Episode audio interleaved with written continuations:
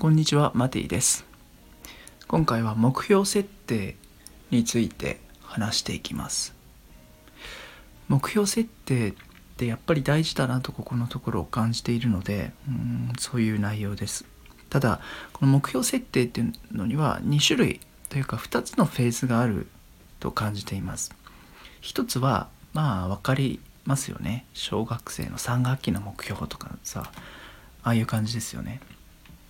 割とこう上昇していくイメージの目標設定。もう一つがそれとは逆に下降していくっていうかゼロに戻していく引き算の目標があると思います。でこの上昇するための目標設定まるでイメージはこう登山のこう頂上を目指すような感じですね。それは誰もが経験したことあると思うんで逆の方を説明していきます。それは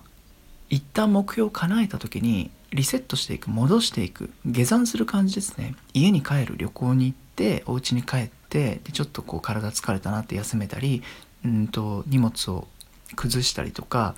あの洗濯物をしたりとか洗濯物干したりする必要があるじゃないですか。そんなイメージなんですね。足がちょっと疲れたなとか足臭いなとか分かんないけど例えばね。でこのこれがすごくまず大事ですね。どうしてかというと大人になるともう一通り何か目標達成してるんじゃないかと思うんですね。夢を二十歳とか30歳ぐらいまでに何かしら一つは叶えてますよね。その登山した状態でさらに登山ってもうできないですから空飛ぶしかないから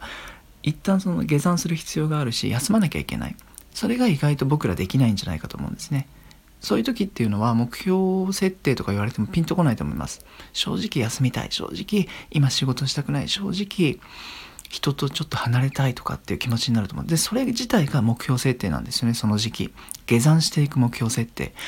そういう時はやっぱり丁寧にそれに従うといいと思います仕事の量を減らしたいなとかちょっとこの仕事はもうやりたくないな正直にそれ見ていく。それをすぐに実行に移せるかどうかは別としてもお金のこととかねいろいろあるじゃないですか。そういう気持ちがあることをしっかり見てそっちに向かっていく努力をする。これはなんかそのマイナスの目標っていうのは引き算の目標っていうのはうんとかっこ悪いっていうかね負けてるような感じがするので認めにくいかもしれないんだけどこれをしっかり見ないとやっぱりね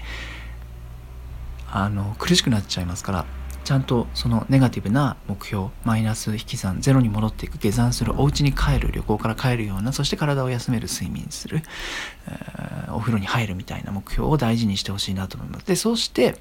ゼロになってフラットになってそしてまたぐっすり眠って快適になってあ体肩痛かった首痛かったけど治ってきたなっていう時に必ず次のまた登山の目標上がっていく目標がまた出てくるんですねでその時にまたこれまで使った経験これまでのこうやってきましたよね勉強とか部活動スポーツ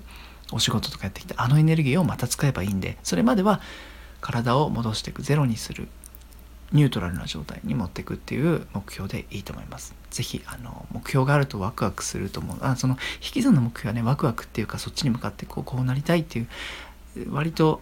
性的な静かなものだとは思うんだけどあのそういう目標設定大切にやってみてください。